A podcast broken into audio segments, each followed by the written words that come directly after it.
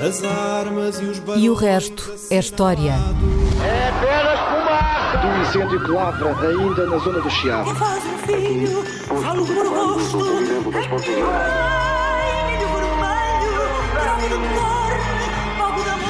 Quer transformar este país numa ditadura. Lamento, lamento. Com João Miguel Tavares e Rui Ramos. Olá, sejam bem-vindos a este episódio 185 de E o Resto é História com Rui Ramos e João Miguel Tavares. Há 90 anos, mais ou menos por esta altura, dois acontecimentos decisivos alteraram o curso da história alemã e, por arrasto, de todo o século XX mundial. No dia 30 de janeiro de 1933, Paul von Hindenburg, o comandante do exército alemão durante a Primeira Guerra Mundial e então presidente da República de Weimar, nomeou Adolf Hitler chanceler da Alemanha. E cerca de um mês depois, a 27 de fevereiro de 1933, na sequência de um grave incêndio no Reichstag, o parlamento alemão, o presidente Hindenburg atribuiu plenos poderes a Hitler, o que lhe permitiu, após a morte do próprio Hindenburg em agosto do ano seguinte, portanto 1934, ascender ao cargo de Führer e assumir-se como chefe de Estado da Alemanha. E o resto, uh, como se costuma dizer, não é, Rui? É história. Um, uh, e, e, uma das frases mais batidas das últimas décadas, que é assim uma espécie de mantra que nos, ala, que nos alerta para, contra os perigos da ascensão da, dos extremismos, uh, esse mantra é Adolf Hitler ascendeu ao poder de forma legítima e democrática. Aliás, o ouvinte João Martins Abrantes enviou-nos uma pergunta sobre isso mesmo, pedindo que estabelecesses paralelismos com a ascensão atual da extrema-direita na Europa e no mundo.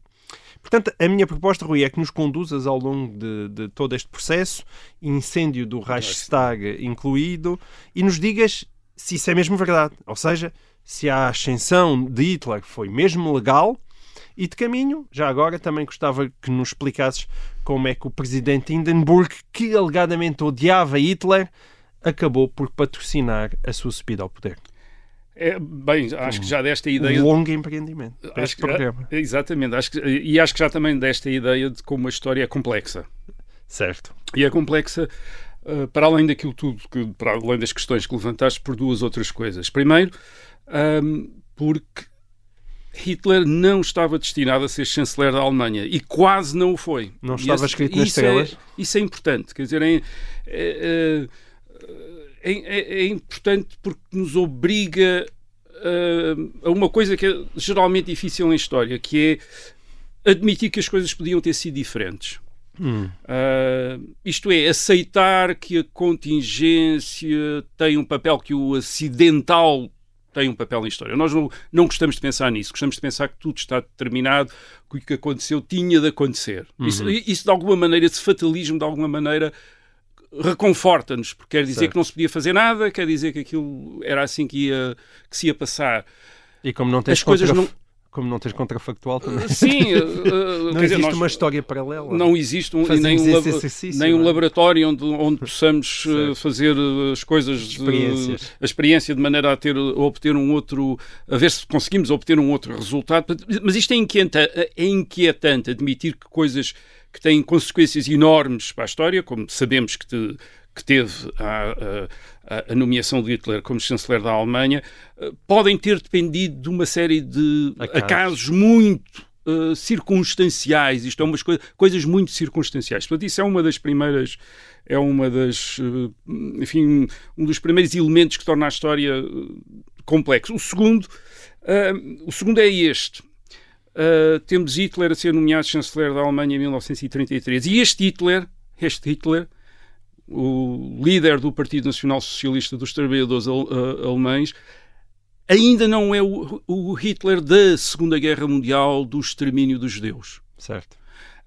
Um, sim, era um demagogo, sim, era um demagogo antissemita também, mas ainda não era um tirano, nem ainda era o genocida. Isto é, ainda uhum. não tinha praticado. Portanto, uh, quem o nomeou quem recebeu a nomeação, quem votou nele antes, quem depois uhum. o nomeou, quem depois acolheu Certo. o seu governo, não estava a ver ainda o que se ia passar a seguir. Não podia E imaginar pou- que aquele Hitler seria o poucas- Hitler da Segunda Guerra Mundial. E esse é um, um elemento Mas tu estás a importante. dizer que não havia pistas suficientes sequer para adivinhar isso. Ah, as pistas, seja, as as pistas pistas, nós estavam lá. dia, é, é? as pistas estavam lá para quem sabe, o- para quem sabe o que aconteceu a seguir.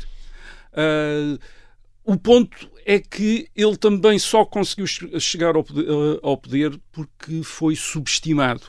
Quem o nomeou não pensou que estava a, a dar o poder a quem ia ser o ah, déspota, o tirano da Alemanha nos ah, 12 anos seguintes.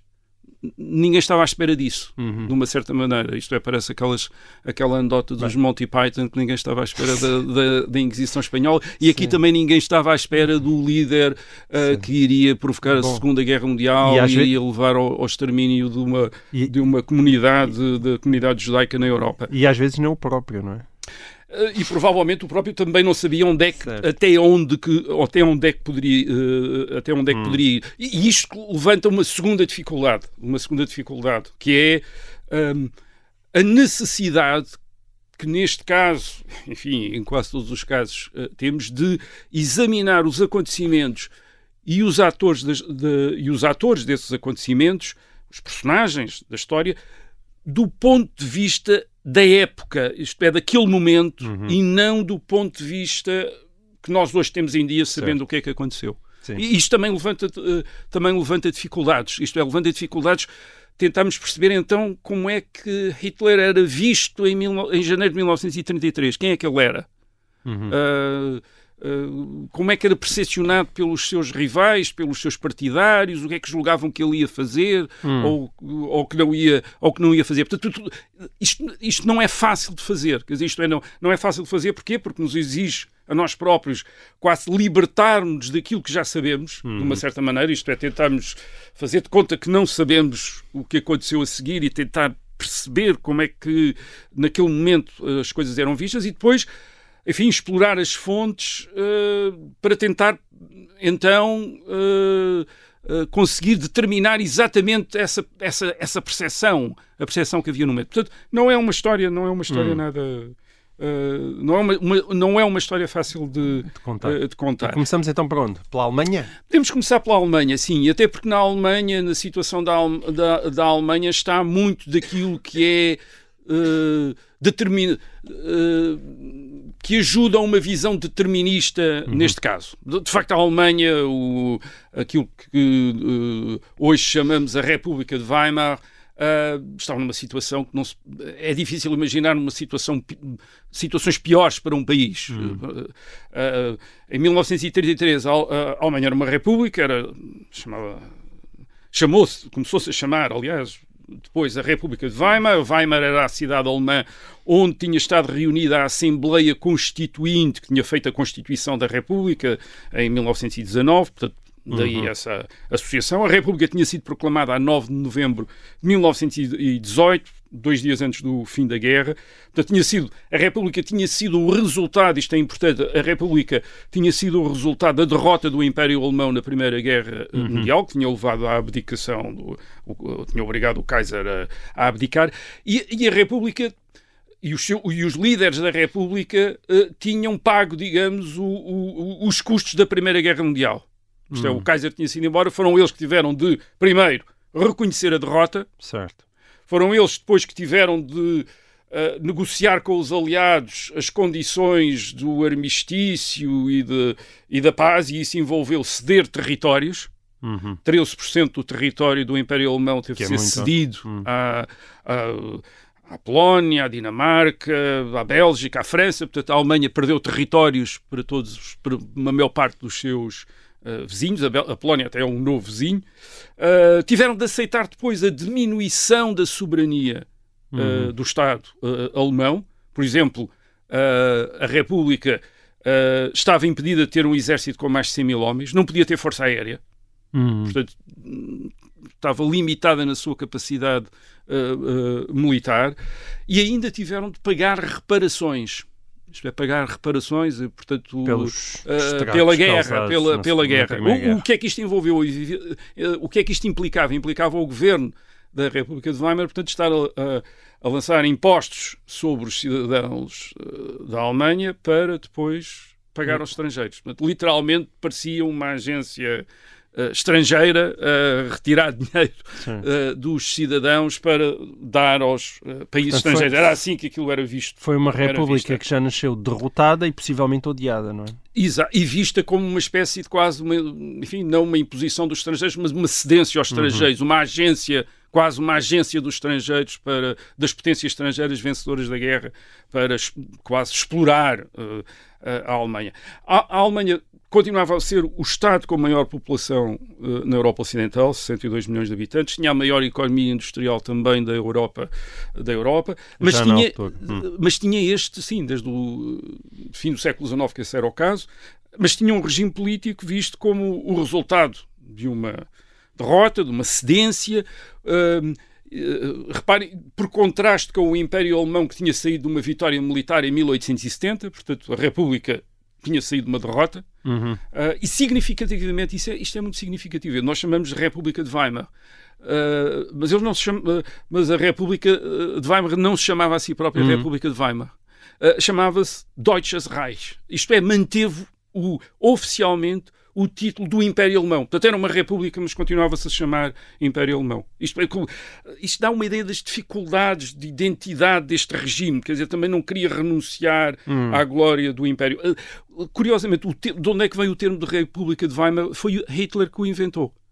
Sim. Foi Hitler que o inventou ah, num discurso ah, em 1929, chama ao regime a República de Weimar. E é, um, é uma, é um- é, digamos que é uma utilização, é uma forma pejorativa, quer dizer, não é a República Alemã, é a República de uma cidade, de Weimar, quer dizer, uma coisa que tinha sido combinada por uma série de políticos em Ok. Weimar e que não representava. Portanto, é- o termo ah, que nós a usamos era um termo depreciativo. É um termo depreciativo que depois ficou, a historiografia adotou para Certo. designar aquela, é- aquela, Aquela época. época. da história alemã. Portanto, enfim, este é um primeiro elemento. De facto, a Alemanha, eh, em 1933, tem este regime que não é visto como um regime Uhum.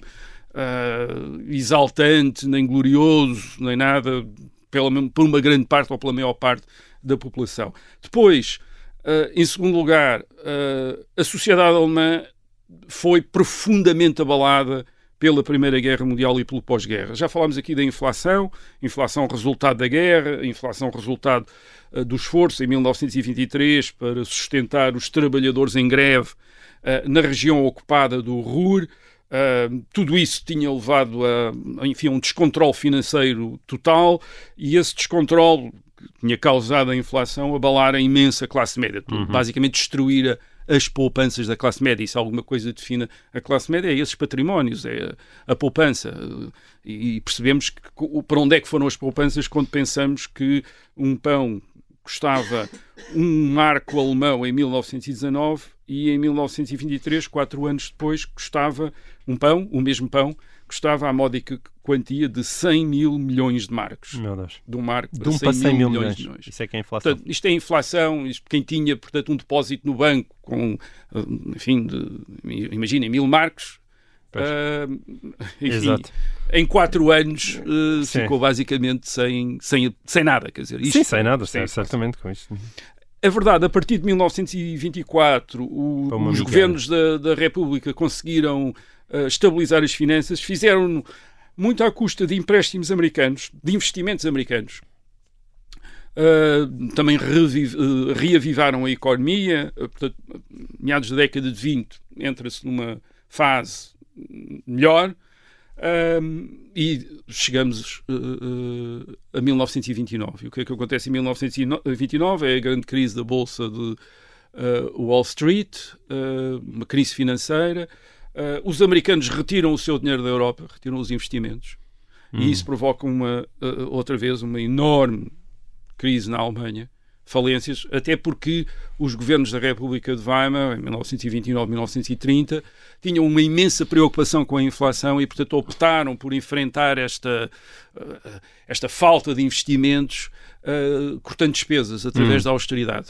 eh, pre- precisamente para evitar um novo período eh, inflacionista como tinha acontecido 10 anos antes. Isso o que é que levou? Enfim, eh, não há inflação, mas há desemprego, imenso desemprego no princípio de uh, 30 já 14% da mão de obra uh, na Alemanha estava desempregada e que vai atingir, Hum. vai atingir quase um quarto, um quinto uh, de, da população uh, trabalhadora de- desempregada. Ou seja, primeiro veio a inflação e depois veio o É, desemprego. portanto, tem- temos primeiro a inflação atinge a classe média no início dos anos 20 e depois uh, o desemprego uh, no princípio dos anos 30 atinge a classe uh, trabalhadora. Portanto, este- há este, é esta sociedade abalada primeiro pela inflação, depois pelo desemprego, onde parece que toda a gente perdeu o, estatuto, as perspectivas que tinha. Portanto, é esta a Alemanha de uh, 1933, é esta, esta Alemanha em que, tu- em que uh, parecia estar sob areias movediças, em que tudo podia acontecer, o-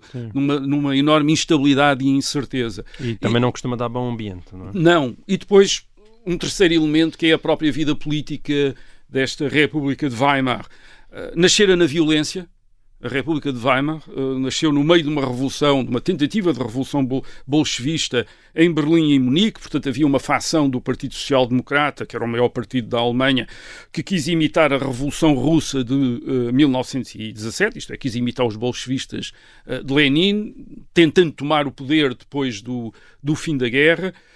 Um, e essa, essa revolução um, é uh, derrotada uh, devido à, à, à dispersão do exército depois da guerra, não propriamente pelas forças, digamos, por forças regulares, mas por corpos de voluntários que o governo uh, incentivou a formarem-se e a lançarem-se contra os uh, bolchevistas. Isto é, corpos de voluntários armados. Antigos, uh, uh, antigos soldados, civis armados, isto é, enfim, uma parte da população voltou-se contra a outra parte, é basicamente uma guerra civil. E, o- e o que derivou daí é que passou a haver uma tradição de política militarizada na Alemanha. Hum. Não era só o partido nazi. Não, não era só o Partido Nazi. Portanto, a vida política desta, da República de Weimar tem uma dupla dimensão. Por um lado, temos um sistema eleitoral assente no sufrágio universal, que é relativamente limpo, e por outro lado, temos estes partidos que têm milícias ah, paramilitares. E E não é só o Partido Nazi, o Partido Social Democrata tem uma milícia.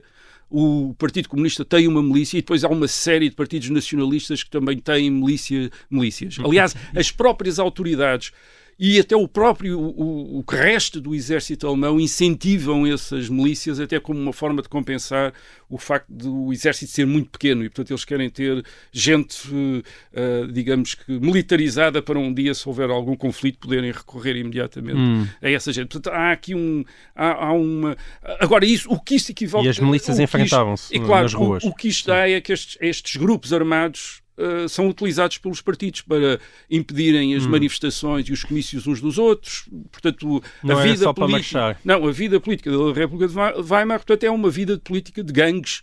Uh, em confronto nas ruas constantemente com mortos, feridos uh, portanto, esta é, é, uma, é, é- e sempre a possibilidade de golpes. Enfim, há golpes em 1923 o próprio Hitler nessa altura tenta tomar o poder violentamente em Munique uh, à frente do Partido Nacional Socialista e das suas milícias Ainda iremos falar disto este Uh, ainda, ano, ainda iremos, sim. ainda iremos falar disso em novembro. portanto, é- esta é a vida política da República de Weimar. Portanto, quando nós temos, quando, quando nós temos este quadro da Alemanha nos anos 20 e princípio da década de 30, parece quase fatal que Hitler viesse a tomar o poder. Isto é um demagogo que acusava o regime de traição, que culpava os judeus por essa traição, embora os judeus fossem uma, pequeníssima mi- minoria na população Hum. alemã, menos de 0,9%, e, e, e um demagogo que prometia unidade nacional com um regime autoritário. Portanto, Uhum. é fácil pensar, quando olhamos para isto, dizer, bem, isto estava, o terreno estava pronto para Hitler, era só,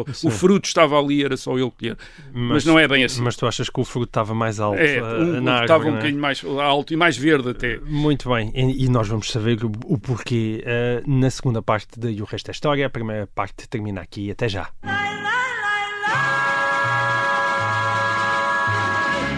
Olá, sejam bem-vindos a esta segunda parte de E o Resto é História.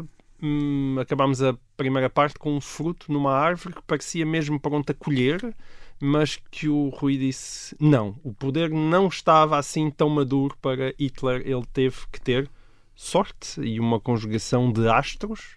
É, uma Essa é a conjugação. tua tese. É, e uma conjugação de fatores que provavelmente não teriam. Não teria ocorrido antes e não teria ocorrido depois se ele não tivesse uh, aproveitado aquela oportunidade. É uma Uhum. oportunidade que surgiu. Ok. Bem, mas então vamos lá explicar porque é que não era é que fatal que Hitler, Hitler, uh, uh, tivesse, se tivesse tornado uh, chanceler da Alemanha em uh, 1933. Bem, primeiro porque a República de Weimar já tinha resistido a várias uh, tentativas de tomada violenta do poder. Uhum. Uh, 1919, os comunistas em Berlim e depois na Baviera em abril.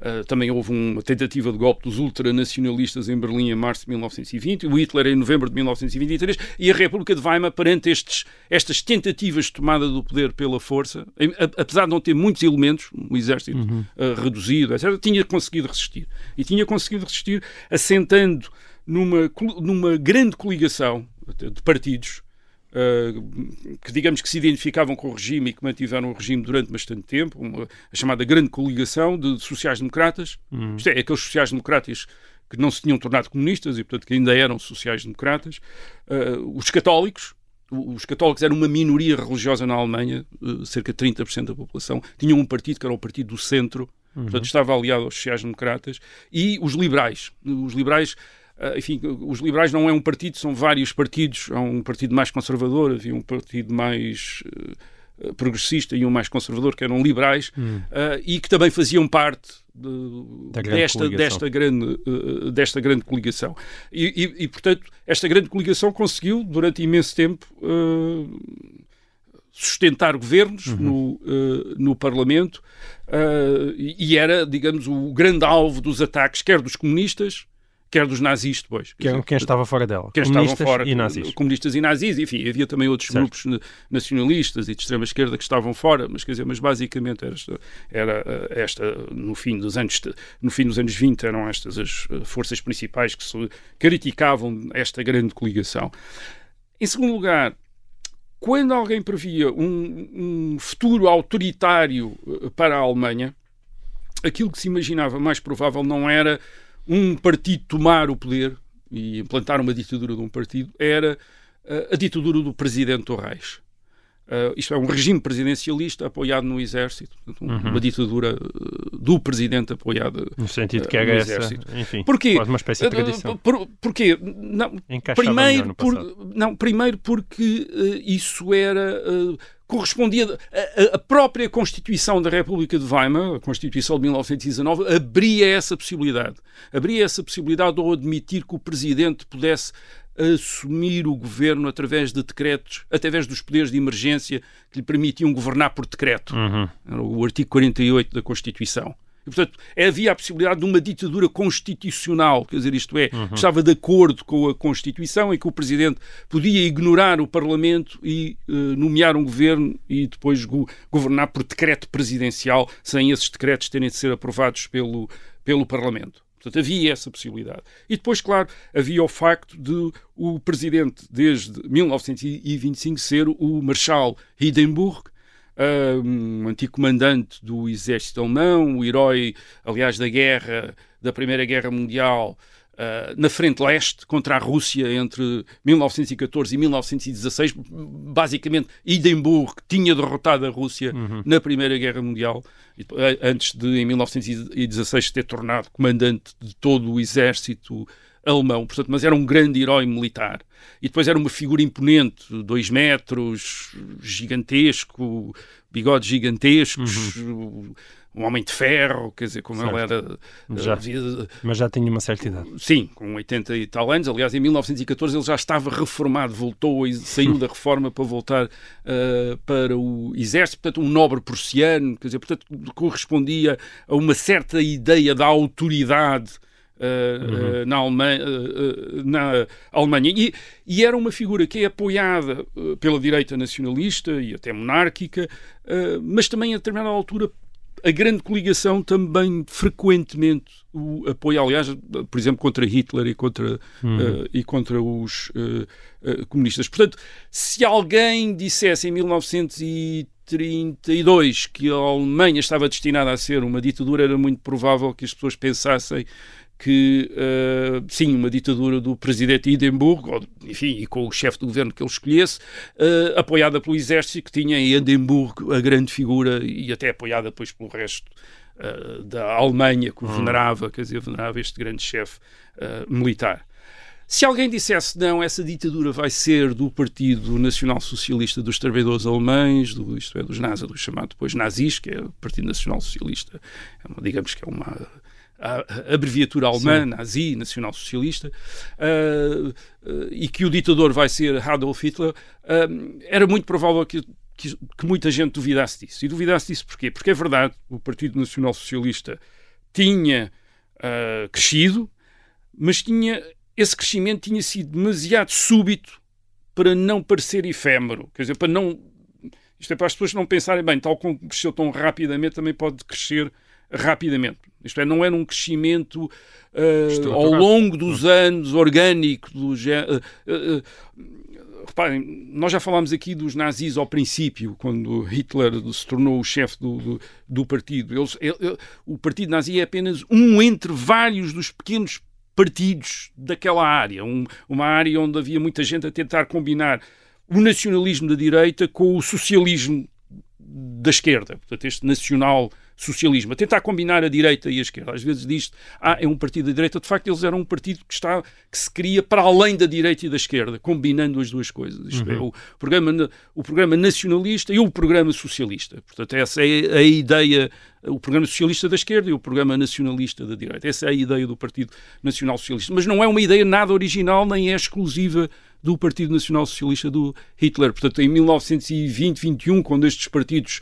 uh, estão a formar-se, muito provavelmente não era fácil adivinhar qual deles é que iria ser importante, ou se algum deles de alguma vez iria, iria ser uh, importante. E este era um partido.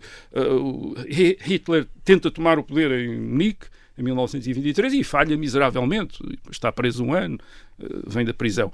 E, e, depois o partido não progride, isto é, de 1923 a 1928, enfim, em termos eleitorais, não há nada. Em maio de 1928, eleições, tem 2,6% dos votos uh, 12 deputados. Uhum.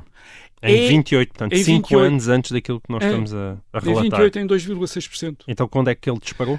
É precisamente com a grande crise de 1929-1930. Hum. O desemprego, etc. E nas eleições de 1930 há, de facto, um salto brusco. Isto é, o, o, os nazis saltam para 18,3% dos votos com 107 deputados. Uhum. Portanto, isto não é o resultado de uma espécie de progressão contínua desde 1920 ou 21, que todas as eleições tivessem vindo a crescer. Mas, até... Sim. Não, é uma, é uma coisa... Mas de dois grandes saltos, em 30 é, é um e depois salto. em 32. Não? É? E depois em 32 outro grande salto. Uh, de repente tem 37,3%, com 230 deputados, e, e torna-se o maior, é o partido no Parlamento. Mas uhum. repare, isto, isto, são saltos bruscos. Não é o resultado. Não é Mas o, não tem uma maioria absoluta. Não, não tem uma maioria absoluta. Uh, isto são saltos bruscos. Quer dizer, não, é uma, é, são o resultado de uma espécie de súbita mudança de opinião, o que, fa, o que faz admitir que se a opinião mudou uma vez, pode mudar a segunda vez. Uhum. E, e, o, o eleitor... sabia é, e o ele... Não, e, e estava-se a ver isso em 1932. O eleitorado era de facto volátil. Em 1932 não há só umas eleições legislativas, há duas, portanto há uma em julho e depois há outra em novembro. E nas eleições de novembro o partido nazi começa a perder terreno. Passa de 37% dos votos em julho para 33% em, uh, em novembro. Portanto, cai. Uh, cai 190, 196 deputados. Uhum muito longe de qualquer maioria, era preciso ter 293 deputados para ter a maioria. Os, os nazis nunca tiveram uma maioria, atenção, uhum. porque tiveram uma maioria absoluta uh, no Parlamento. Portanto, não era. É, havia que admitir que o, o partido mais duas ou três eleições podia regressar aos 2,6%. É, é verdade que a organização tinha aumentado, havia agora uh, dezenas de milhares de filiados, uh, havia também milhares de pessoas nas, nas milícias do, uh, do partido, mas não era impossível que a sua presença eleitoral não diminuísse uhum. se, por exemplo, a situação começasse a melhorar, a situação económica certo. começasse a melhorar. E em 1932, 33, há sinais de que a situação pode começar a melhorar. Isto é, o desemprego começa a diminuir uhum. e, portanto, há uma ideia de que, enfim, mais uns anos e as coisas regulam-se e muito provavelmente este partido perto dos eleitores que num determinado momento ali estiveram porque estavam fartos. Certo. Repara, quando, Um- quando- aquilo que nós chamamos de um partido de protesto, não é? é, eh, e como aos outros, todos os partidos se tornaram, aliás, partidos de protesto em 1932, 33. Os sociais-democratas, toda a gente dizia vamos mudar, vamos mudar o sistema, etc. Era, era, era, era digamos, o, o que eh, recomendavam as circunstâncias eh, para falar aos eleitores. Isto é, ninguém ia falar aos eleitores e dizer não, nós queremos manter este regime, queremos defender este regime, um regime que aparentemente tinha falhado financeiramente e economicamente. Portanto, toda a gente vinha com propostas de alteração e os nazis eram, foram os mais convincentes em, 1900, em julho, já eram menos em novembro esse é e meu- podiam ser ainda menos a seguir. Assim, e, e o próprio Hitler, ao passar de 37,3 para 33,1 em poucos meses, não começou ele próprio a ser contestado? Exatamente, no partido, no próprio Partido Nacional Socialista, e eh, Hitler, que é o, enfim, aquilo que dá consistência ao partido, ou, eh, ele, a maneira como ele tenta dar consistência ao Partido Nacional Socialista, aqueles, aos vários movimentos que formam o Partido Nacional Socialista, é, é um bocadinho doutrinariamente, mas muito mais fazendo todos os outros eh, dirigentes do partido reconhecê-lo como o chefe absoluto. Isto é, de certa maneira, ele tem uma ideia de que o partido é suficientemente. hum, não tem mais consistência do que, do que não do que aquela que vem do reconhecimento da autoridade absoluta que ele eh, exerce sobre o partido. E essa autoridade começa a ser contestada quando as, as coisas começam a correr menos bem. Uhum. Uh, isto é, há gente que acha que ele é demasiado intransigente, que- uh, porque ele não quer fazer alianças, não quer, fazer, não quer estabelecer compromissos com outros partidos e, portanto, há, há outros líderes nazis que acham que talvez pudesse ser um bocadinho mais flexível, jogar o jogo parlamentar, uh, apoiar, disponibilizarem-se para apoiar algumas soluções de governo. Hitler parece uh, alheio a tudo isso, não quer ouvir falar dessas coisas, está contra, e, e começa a haver contestação de. Mas se ele, em e há nove- se ele em Hitler. novembro já está mais fraco do que em julho, como é que ele chega ao poder em janeiro do ano seguinte? Como é que ele chegou ao poder eh, em janeiro do ano seguinte? Eh, bem, a presença, eleito- a presença eleitoral, o, o, o peso que o Partido Nazi tem no Parlamento é, é- é muito importante, claro. Isto não é impunemente se é sido. o primeiro partido no, eh, no Parlamento, o que quer dizer que quem, quem fazia jogos políticos no Parlamento começava a pensar em Hitler como e nos nazis como pro- prováveis eh, parceiros. Mas a mais importante do que isso foram as intrigas políticas à volta do presidente Hindenburg. Hum. Uh, basicamente, na corte do presidente tinham surgido, agora vou simplificar para não tornar a história demasiado complexa, tinham surgido duas personagens a disputar o poder. Isto é, entre aqueles que estão à volta de Hindenburg, entre os seus, digamos, íntimos, os seus colaboradores. Um é um general, o general Ku- Kurt von Schleicher, e outro é um, enfim, um aristocrata, um militar, mas sobretudo um cortesão, um diplomata, uh, que é o Franz von Papen. Uh, e, uh, e os dois têm enfim, têm a ambição de ser os chefes de governo da Alemanha. Uhum. Uh, Schleicher uh, basicamente propõe, uma, propõe a via da ditadura presidencialista, hum, apoiada pelo exército. É isso que ele basicamente propõe. Uh, e, e o Franz von Papen, de certa maneira, para o contra- contrariar, propõe um regresso ao regime parlamentar democrático, o que implicava arranjar uma maioria no Parlamento de apoio ao governo. E é isso que Franz von Papen faz. Isto é, contacta Hitler para apoiar um governo de que ele, Franz von Papen, fosse o chefe, o chanceler. Um, e Hitler declara logo que nunca apoiaria nenhum governo de que ele, Hitler, não fosse o chanceler. Isto é, Hitler quer ser o chanceler. Uh, von Papen dá-lhe imensos ministérios, isto é, dá imensos ministérios ao partido nazi e Hitler recusa esses ministérios. A única coisa que está interessada é no, é no lugar de chanceler. Isso é- e isto é uma estratégia que inquieta alguns dos outros líderes nazis. Isto é, alguns estavam dispostos a, a aceitar terem. O governo tem 11, 11 12 mi- ministérios, isto é, ficarem com 7 ou 8 ministérios, isto é, terem a maioria dos ministros, aceitando que von Papen fosse o eh, chefe do governo. Hitler prefere quase não ter ministros nazis, mas ser ele o chefe, o chefe do governo. governo. Portanto, Esse é o ponto. Só para, para, as pessoas não se perderem lá em casa, ninguém naquele momento estava a contestar o Hindenburg, certo? Estamos a falar de Não. chefes de Estado das pessoas que iriam liderar o Não, governo. isto de chefes de governo. Chefes, Chefes de de governo. governo. Chefes de governo nomeados por, Nomeados nomeados por Hindenburg. por Hindenburg. Mas aí a pergunta então é, ok, então mas se Hitler era o mais votado, Hindenburg tentou mantê-lo sempre na fila Exatamente. atrás destas figuras. Ah, Reparem, ele Apesar era, o mais, ele ser o mais votado. ele era o mais votado, mas não tinha uma maioria Uhum. eh, absoluta no Parlamento e, além disso, o Presidente do Reich não tinha obrigação de nomear. eh, Pronto, era só para esclarecer isto. Aliás, nem tinha, É porque isso, não tinha a eh, obrigação. À luz, de, à luz do Parlamento português é não, uma mas coisa aquilo- estranha. Mas é, isto não era o isto, isto não era o sistema português, isto é uh, precisamente porque o sistema, o sistema alemão permitia o governo Uhum. presidencial, isto é o governo do presidente, Uh, no sentido de o presidente nomear um chefe de governo que depois podia ou De certa podia maneira é não mais ter próximo da lógica meio- francesa dos dias de hoje. Uh, talvez um bocadinho, sim, Sim. um bocadinho, uh, sim, talvez isso. Uh, é, é- é a, é República sempre de. Weimar, é, é mesmo a República de, de Weimar. Ok. Quer dizer, é um- talvez um bocadinho. Uh, não, eu ia dizer próximo da lógica da, da Constituição de 1976, em que portuguesa de 1976, em que o governo tinha de depender também da confiança do presidente, mas aqui o governo na República de Weimar podia depender unicamente da, da- da confiança do presidente. Certo.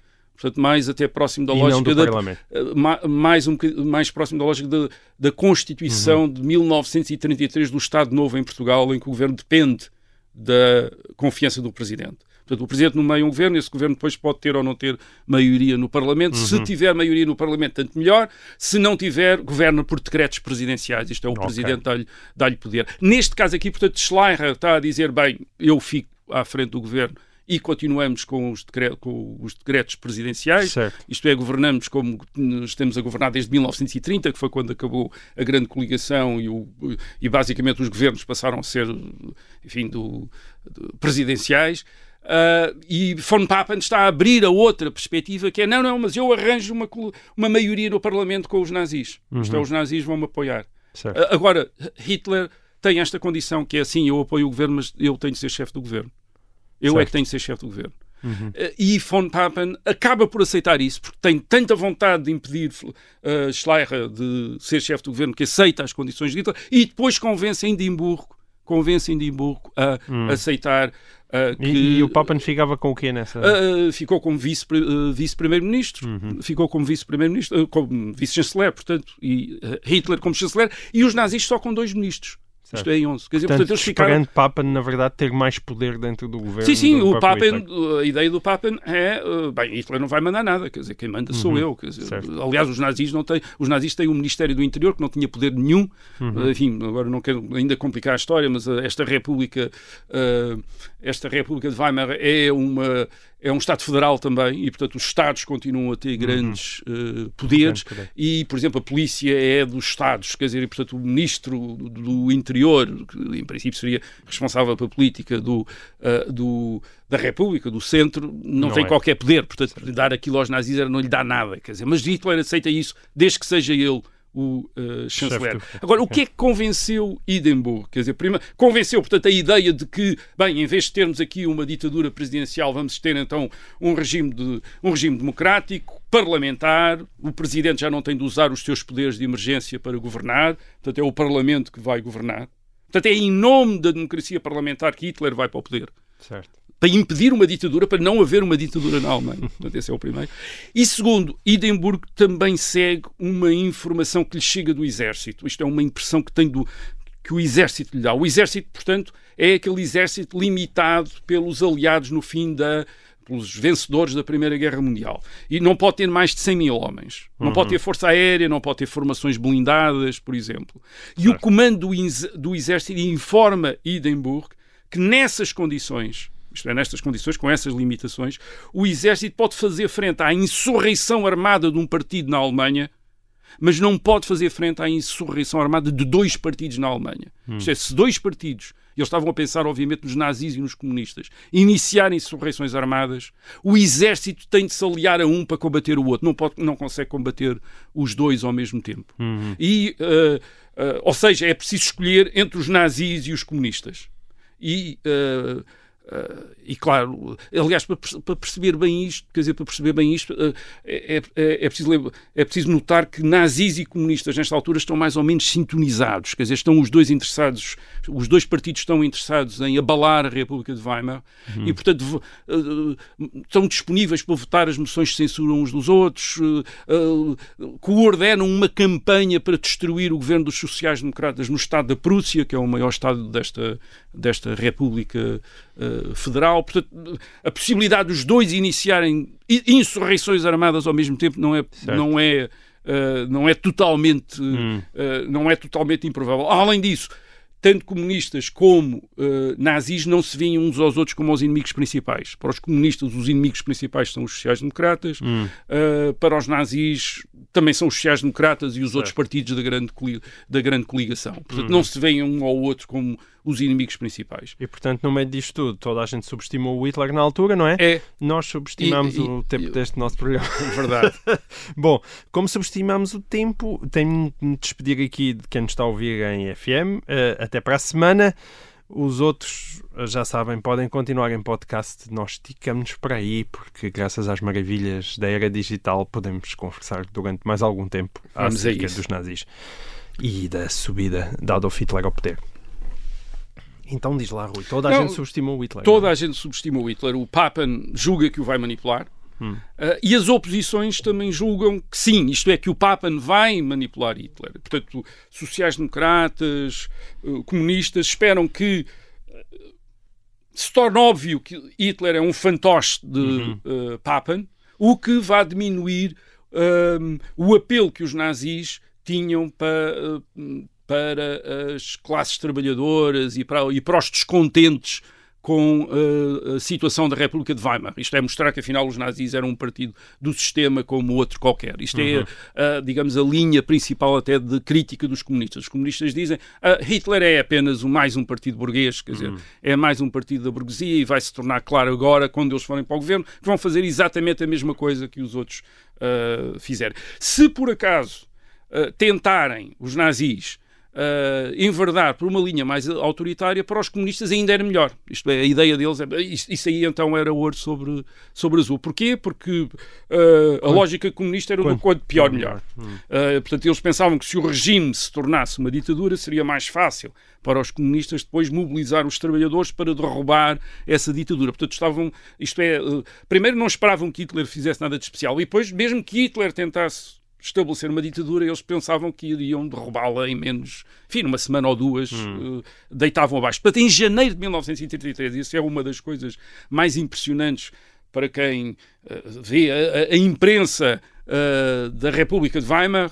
da esquerda até à direita, é que ninguém está nada preocupado com aquilo. Quer dizer, pouca gente está preocupada, a não ser os judeus que estão preocupados, mas mesmo aí muita gente diz: não, isto, o antissemitismo eram coisas que ele dizia quando estava na oposição. Ele agora vai para o governo e não vai fazer nada. Além que os judeus eram uma minoria. Era uma pequeníssima minoria, 0, menos 0,9% da, da população, portanto não era propriamente. Uh, e, e, o antissemitismo, é preciso dizer, também não era nada uh, impopular na Alemanha, onde hum. eram antissemitas por várias razões, da direita à esquerda, quase imensa gente. Quer dizer, uns porque achavam que os uh, judeus eram uh, os principais agentes do capitalismo, outros porque já achavam que os judeus eram os principais agentes do bolchevismo, enfim, toda a gente tinha razões uhum. para uh, uh, odiar, repito, aquilo que era uma relativamente pequena minoria dentro das fronteiras uh, uhum. do Império, do, mas, mas, do, do, que restava do Império Alemão em janeiro de 1933. Mas tu naquela altura já tinhas o exemplo italiano, ninguém viu? É verdade, quer dizer, porque nós às vezes dizemos, ah, mas as pessoas obviamente uh, antes de Hitler não sabiam que os nazis podiam tomar o poder daquela maneira. Ora bem, dez anos antes o, uh, ou cerca de 10 anos antes, Mussolini também tinha sido nomeado uh, chefe do governo, uh, neste caso, a Itália era uma monarquia pelo rei, uhum. e gradualmente, e portanto, à frente um governo parlamentar também, atenção, um governo parlamentar, e gradualmente vai instalar uma ditadura, até meados, durante 3 ou 4 anos, consegue instalar uma, uma ditadura de partido único. Porque é que isso também não perturbava uh, uh, as pessoas. Bem, uma parte das pessoas provavelmente uh, pensava. É, é, sim, era uma ditadura, mas havia ditaduras piores. Uh, a ditadura que verdadeiramente horrorizava a maior parte dos europeus no princípio dos anos 30, não era a ditadura fascista de Mussolini em Itália, era a ditadura comunista da Rússia. Hum. Porquê? Porque a ditadura comunista da Rússia exercia violência, enfim, a ditadura, comunista de, a ditadura fascista de Mussolini também era violenta, a ditadura comunista da Rússia era violenta, mas a ditadura comunista da, da Rússia exercia violências sobre classes inteiras da população, isto é, atacava as pessoas. Ou, por causa do estatuto que elas tinham, por causa da profissão que, ela tinham, de que elas tinham, não, não, não só por causa das suas opiniões políticas ou das suas atividades políticas.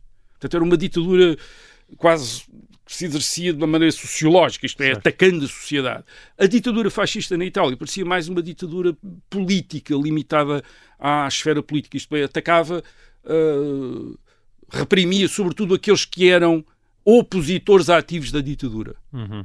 E, por outro lado, uh, respeitava a monarquia, respeitava a igreja, respeitava a propriedade privada. Portanto, parecia uma ditadura, enfim, era uma ditadura, sim, para quem era liberal ou, ou conservador uh, e, e, acreditava na democracia. Uh, era uma ditadura. Altura, dentro daquele esforço que tu dizes, ponham-se na cabeça de 1933 a lógica de democracia versus ditadura também não era tão não, por óbvia vezes, como nos dias de hoje. Por vezes é? a questão era escolher entre ditaduras, quer dizer, e a certo. Alemanha em 1933 estava-se a começar a aproximar de algo disso. Ou é a ditadura do presidente, pois. ou uma ditadura ou seja, autoritária. Nem as ditaduras tinham tão má fama como hoje em dia, nem as democracias tinham tão boa, boa fama como, como hoje em dia. dia. Exatamente, exatamente. Quer dizer, isto é, a, a, democracia de Weimar, Weimar tinha tornado a democracia algo certo. que muita gente na Alemanha desprezava como uhum regime ineficaz, Sim. violento, agitado, incerto. Sim, como em Portugal podemos uh, falar da Primeira República. Exatamente, não é? que não assegurava, não conseguia assegurar a segurança, de, uh, não conseguia garantir a segurança da população, nem sequer o respeito pelos direitos uh, da população e, portanto, a ditadura do presidente, a ditadura de um partido, este fosse para restabelecer a ordem. Agora tratava-se de saber qual era a ditadura e muito, uhum. provável, muito provavelmente havia muita gente que pensava, bem, uma ditadura de Hitler, sim, se calhar é melhor do que a ditadura dos comunistas que vão tentar revolucionar a sociedade, uhum. fazer uma sociedade nova. Hitler... Uh, Uh, talvez, não, talvez não vá por aí, talvez seja controlado por Papen, por Hindenburg, e portanto. Uh, uhum. e, e, de facto, Hitler também começa gradualmente, como Mussolini, isto é, um, uh, ele toma posse, não, não há ditadura no dia seguinte. Uhum. ele vai. Agora, ele isto é, ele procede gradualmente, mas muito mais rapidamente do que Mussolini. Isto é, ele consegue eh, em seis meses o que Mussolini demorou três ou quatro anos hum. a conseguir isto, é instalar uma, a ditadura de um partido na, uh, uh, na, na Alemanha. Alemanha. E aí aproveita oportunidades como, por exemplo, o incêndio uh, no edifício do Parlamento, no Reichstag, em fevereiro. É um incêndio que durante muito, algum tempo se pensou que talvez tivesse sido organizado pelos próprios nazis para justificar uh, o regime de exceção que, que implantaram a seguir. Uh, não, aparentemente terá sido mesmo causado por este um militante da extrema-esquerda, comunista, holandês, uh, que entrou por uma janela e provocou um incêndio lá dentro do, do Parlamento Alemão. Um, esse incêndio é utilizado por Hitler como sendo o princípio de um golpe comunista, é assim que uhum. o governo eh, de Hitler apresenta. Isto é, isto é o princípio de um golpe comunista. Atacam a casa da democracia, atacaram aqui o, o, centro do Estado alemão, portanto temos de defender. E, e, e isso permite-lhe obter do presidente Hindenburg, portanto Hindenburg é o presidente sempre, Hitler é apenas chanceler, uh, uh, obter de Hindenburgo uh, a 28 de fevereiro um primeiro decreto a restringir as liberdades públicas, ou antes, a autorizar o governo a restringir liberdades públicas. Portanto, o governo pode uh, uh, limitar a liberdade de expressão, pode impedir pode proibir manifestações, pode ignorar o habeas corpus, isto é, manter as pessoas pre prender certo. e manter pessoas presas independentemente do, e sem um prazo. e isto indefinidamente. Portanto, quer, mas é uma lei de defesa do Reich, quer dizer, defesa Sim. do Estado contra um golpe, uh, um golpe comunista, a sua subversão uh, pelos uh, comunistas. E ainda houve eleições depois disso? Ainda há eleições, porque uma, uma das coisas que Hitler também consegue do Hindenburg é a, a dissolução do Parlamento e a convocação de novas eleições, e estas eleições são eleições pluralistas, isto é, concorrem, portanto, são em março de 1933, a 5 de março, portanto, já depois do incêndio do Reichstag, uhum. já depois deste decreto, e concorrem sociais-democratas, concorrem comunistas, isto é, concorrem todos os partidos da, uh, que existiam na Sim. República uh, de Weimar. Aliás, Hitler não proíbe os comunistas. Isto é, apesar de os acusar de fazer um golpe e depois deixa-os ir a eleições. E porquê? Porque ele tinha medo que os votos dos comunistas passassem para os sociais-democratas e os sociais-democratas aparecessem como o maior partido. E, portanto, deixa os comunistas concorrer a, às eleições. E estas eleições de 5 de março de 1933 são muito importantes para se perceber os limites do apoio aos nazis. Portanto, Hitler está no poder, está com estes uh, poderes especiais, não está, não está, está no poder, mas está com poderes especiais, uhum. estes poderes de, que lhe vêm deste decreto de fevereiro de 1933. A situação também está a correr um pouco melhor, não é? Como tu dirias. Sim, e não consegue uma maioria. Uhum. Portanto, com as SA, com as suas milícias uh, nas ruas, uh, enfim, a intimidar as pessoas, etc. Mas mesmo assim, os nazis sobem, a votação nazi sobe, mas sobe 33% para 43%. Portanto, tem 18, 288 deputados. Portanto, ainda não tem maioria. Uhum. Não tem uma maioria. Porque era 293, não é? 293, mas, fica portanto, não Bom, mas, tem, mas não tem uma maioria. E isso mostra que as eleições foram de facto livres, é, não, é? Se não, não teriam sido manipuladas Exatamente. Para, uh, para a maioria. Uh, repara, há 39 milhões de votantes os nazis têm 17 milhões, portanto há 22 milhões que votam noutros partidos, uhum. votam nos, nos sociais-democratas, votam nos comunistas, votam nos uh, nacionalistas, os sociais-democratas e os comunistas perdem uh, votos, mas têm, os sociais-democratas descem de 20% para 18%, portanto perdem uh, uhum. 2%, os comunistas 16% para 12%, portanto uh, uh, o Parlamento ainda é um Parlamento plural, um Parlamento plural. Uhum. mas é deste Parlamento eleito, embora depois Hitler tenha começado a aprender deputados comunistas e a aprender deputados sociais-democratas e, portanto, a obter, digamos, vacaturas do Parlamento através da repressão, é deste Parlamento que Hitler obtenha 23 de março, portanto, não é do Presidente, é do Parlamento, uma lei concedendo ao Governo durante quatro anos poderes de emergência. Portanto, é, de facto, a, a ditadura é uma ditadura que é aprovada no Parlamento. Uhum. Uh, Uh, tem 440 uh, e 40, 444 votos a favor, 94 votos contra e 109 abstenções. Bom. Muitas destas abstenções são gente que já estava, deputados que já estavam presos e não puderam, uh, e não puderam votar. Assim, Aí já houve intimidação nessa ah, não, não, não, uhum. não, já, não, me repara, antes das eleições já havia intimidação também, mas as pessoas ainda votaram. Depois houve uma necessidade dos nazis de controlarem, digamos, o, o, o uh, o Parlamento através aí da intimidação, prisões, certo. etc. E não há resistência, quer dizer, não há. E porquê é que não há. Quer dizer, porquê é que não há resistência? O que é que faz com que não haja mais resistência? O que é que faz com que sociais-democratas, comunistas e outros, uh, o partido, e outros partidos quer dizer, repente, não, não percebam bem isto está-se uh, está a tornar uma ditadura de partido único, portanto vamos para a rua, vamos uh, resistir. Porque, Muito provavelmente muitos ainda pensam em Hindenburg. Quer dizer, o presidente, o chefe okay. de Estado é Hindenburg. É o Marshal Hindenburg. Mas tu, em julho de 1933, já não há mais partidos legais na Alemanha, Repara, não, não há partidos não há partidos com a possibilidade de terem atividade legal. Os, quer dizer, o, o, o uh, Hitler. Uh, os nazis nunca verdadeiramente mudam a Constituição de Weimar até hum. 1945. Uh, Hitler é o chanceler. Ele nunca chega sequer a ser presidente, quer dizer, é o chanceler. E depois tem um. é aclamado por um cargo. Por, ou antes, é-lhe atribuído um estatuto que não, que não está na Constituição, que é o de Führer da Alemanha. Isso não vem em Constituição nenhuma, não é legal, quer dizer, não é uma, hum. não é uma posição legal, é uma aclamação. Ele é o líder supremo da, eh, da Alemanha. Mas a posição, a única posição que ele tem é de chanceler da Alemanha, nomeado por Hindenburg.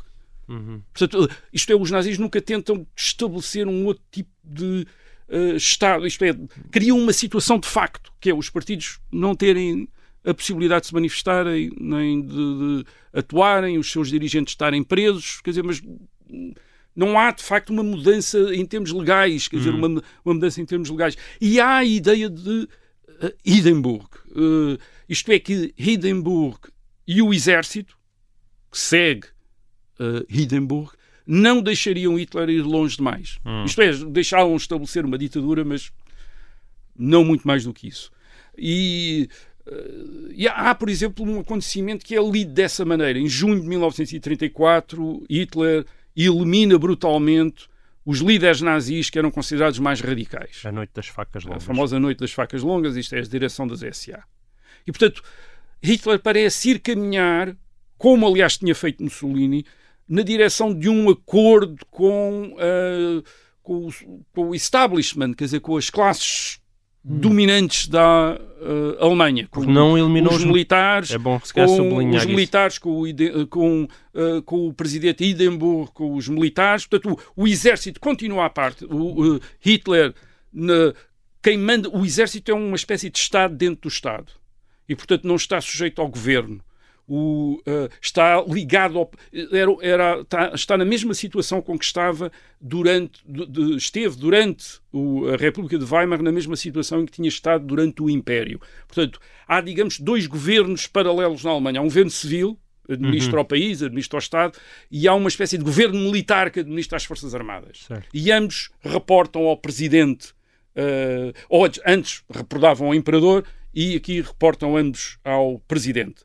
Portanto, este, este, o exército mantém-se teoricamente autónomo durante estes anos, em 1933, uhum. 34. Portanto, a sua referência é Hindenburg, não é Hitler, o comandante uh, de, supremo, aliás, é, o, enfim, é, um, é um colaborador de Hindenburg, que é um, uh, um uh, general von, von Blomberg, que é o uhum. ministro da Defesa e, ao mesmo tempo, comandante em chefe do, do exército, é ele, quer dizer, é um colaborador de Hindenburg, e mesmo quando Hindenburg morre, em agosto de 1934, e esta é uma morte já fundamental, porque deixa de haver esse contrapeso representado por Hindenburg, mas continua a haver o exército. Isto hum. é, o exército continua separado. É, é, é, é, é este uh, general Werner von uh, Blomberg que continua a ser o comandante do, uh, do exército. E isso mantém-se até uh, eh, 1938. De, nós, entendi, se calhar para o ano, vemos de falar na Noite das Facas Longas, mas só para recordar aquilo que tu disseste, não sei se ficou muito claro, tu disseste que ele eliminou os membros mais radicais Exatamente, do Partido Nazi, é, não os mais moderados, foram os mais não, radicais. Os mais radicais, aqueles que queriam uma revolução nazi. Certo. E, e Hitler diz nessa altura, em 1934, a revolução nazi acabou. Uhum. Isto é, está terminada. Não vamos fazer mais nada. Certo. Portanto, é uma ideia de que chegou àquela situação em que tinha chegado Mussolini em Itália, que é uh, domínio político pelo Partido Fascista uh, e depois respeito pela Igreja, respeito pela uhum. monarquia, respeito pelo, uh, enfim, pela uhum. sociedade tal como ela estava organizada. Certo. Mas depois da morte de Hindenburg, ele também não deixou que existissem eleições para um novo chefe de Estado, não é?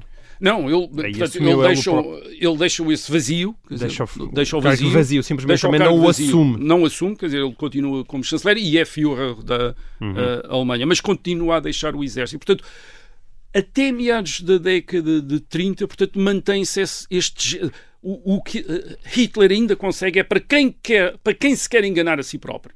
Uhum. Isto é para quem queria enganar-se no sentido até de não se preocupar há a ideia de, bem, pronto, está bem, isto é uma ditadura dele, mas ele não vai fazer mais nada. Em 1935, ele retira a cidadania aos judeus, uh, impede os judeus de exercer profissões ou função pública, de casar com alemães, etc. Enfim, depois há um. Uhum. Uh, mas, repito, os judeus são uma minoria, portanto, a maior parte de, de, de, da população não é atingida por estas leis raciais. Uh, portanto, é, é provável que não desse tanta importância como isso àquilo que estava uh, a acontecer aos, aos judeus e até e aquilo que acontece é uma espécie de a ideia de uh, estabilização, regularização da vida na Alemanha. Quer dizer, é isso que, que Hitler parece estar a querer fazer. Portanto, repito, até 1938, em 1938 há mudanças, há mudanças com a invasão vamos falar disso. Nós temos uma política que de repente, que de repente torna-se muito agressiva posterior com a invasão da Checoslováquia. E, e, curiosamente, esse ano começa com a admissão do general Werner von Blomberg. De, que era o último resquício. O de, último resquício daquele regime edimburguiano, uhum. quer dizer, uh, em que as Forças Armadas eram autónomas uh, eram, uh, e, portanto, acaba a independência das Forças Armadas. Agora, a ironia desta história toda, enfim, iremos contar provavelmente esta, uh, o que aconteceu a seguir noutra, Noutro programa. Uh, noutros programas e, no, e daqui uns e, e nos próximos anos. Uh, mas a ironia desta história é que em 1933 a Alemanha podia ter tido uma ditadura militar. Uh, enfim, uma coisa terrível para a, para a democracia. E que foi com a ideia de que era preciso voltar ao governo parlamentar democrático que Hitler pôde quer dizer, uh, começar a estabelecer aquilo que veio a ser uh, a ditadura uh, nazi e que mesmo em 1933, muito provavelmente, muita gente não esperava que fosse, mesmo aqueles que, que atacavam muito Hitler, como por exemplo sociais-democratas e comunistas, mesmo eles estavam à espera que ele não durasse no poder, que ele não se aguentasse. Uh, e aguentou e, e, depois fez o que fez e, e, e, quando olhamos agora para trás a história parece-nos uma história incompreensível. Quer dizer, como é que não separou é não viram, este homem? Como é que não viram, não é? não se parou porque ninguém o levou a sério, quer dizer, até, até, demasiado, até quando, quando de repente perceberam que aquilo era a sério já era, já era demasiado tarde, quer dizer, portanto há a, sub, a capacidade que eu creio que aquilo que em história permite que estas coisas aconteçam é mesmo a falta de imaginação, que é uma das coisas que mais caracteriza as sociedades e as pessoas. As pessoas não conseguem imaginar uh, coisas para além daquilo que experimentaram e que viveram e, portanto, não conseguem, não conseguem mesmo imaginar que as coisas se tornem muito piores. E mesmo quando esperam que as coisas se tornem um bocado piores, é esperando ter a vantagem disso, como aconteceu aos comunistas que ficaram todos satisfeitos por Hitler ir para o poder em janeiro de 1933, a melhor notícia que eles tinham tido em, em anos. Quer dizer, portanto, essa, esta, esta espécie de cegueira enfim, faz lembrar aquele dito dos, uh, da antiguidade clássica que os deuses cegam aqueles a quem querem perder, quer dizer, e de uhum. facto há este tipo de cegueira. Agora, fazer história implica digamos que perceber o papel que esta incapacidade de imaginar, incapacidade de, de ver, uhum. uh, desempenha na história para determinadas coisas poderem acontecer. Isto é, uhum. as pessoas não conseguirem, por e simplesmente, imaginar. É inimaginável. Não, isso não pode acontecer, portanto não vai acontecer. Não. Às vezes acontece. Como aconteceu neste caso. E o resto é história. Bom, terminamos assim este nosso programa. Nós voltamos para a semana. Até lá. E o resto é história. É apenas fumaça! Do incêndio que lavra ainda na zona do Chiado. Faz um filho, falo por gosto.